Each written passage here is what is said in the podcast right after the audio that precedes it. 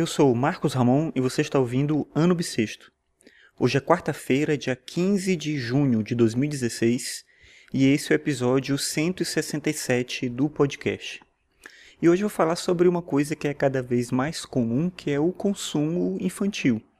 Claro, crianças sempre consumiram alguma coisa, mas acho que a gente vive em uma época em que cada vez mais as crianças são estimuladas ao consumo e elas são decisivas naquilo que se consome em casa em que tipo de aparelho se compra, é, que tipo de gasto que se faz com diversão, que tipo de. Não é nem só a questão do brinquedo. Quando eu era criança, era a questão do brinquedo, eventualmente alguma outra coisa, não sei lá, revista em quadrinho, livro, alguma coisa assim.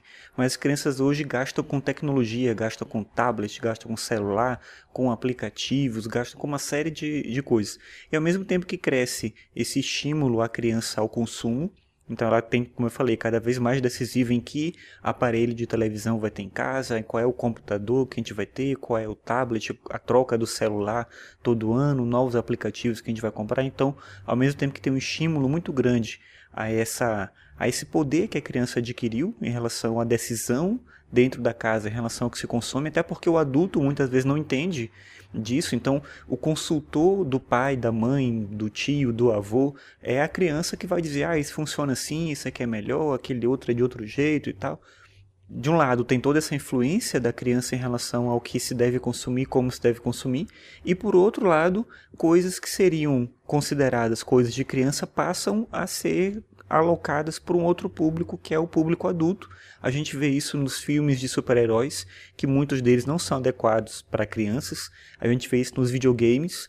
Alguns videogames, o videogame da Sony, da Microsoft, por exemplo, eles têm pouquíssimos jogos para o público infantil. A Nintendo é uma empresa que se mantém focada no público infantil, mas a Sony e a Microsoft não, elas estão pensando no público adulto. Então você aloca uma série de coisas que seriam do universo infantil para o adulto e a criança passa a ter uma outro tipo de, um outro tipo de referência, um outro tipo de localização em relação a essa questão do consumo. Que consequências isso vai trazer para a forma como a gente pensa a própria sociedade, o modelo de acesso aos dados, informações e, claro, aos produtos, não dá para saber muito bem.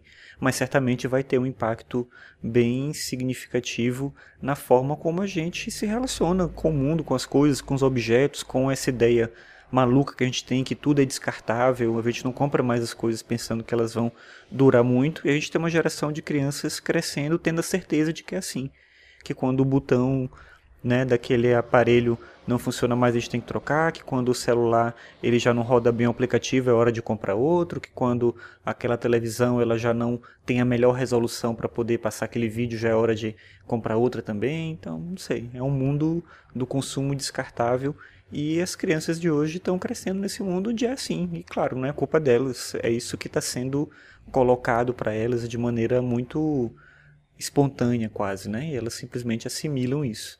De novo, não sei o que, que, em que, que isso vai dar, mas certamente vai ter consequências bem significativas na forma como a gente se relaciona com as coisas, com os objetos.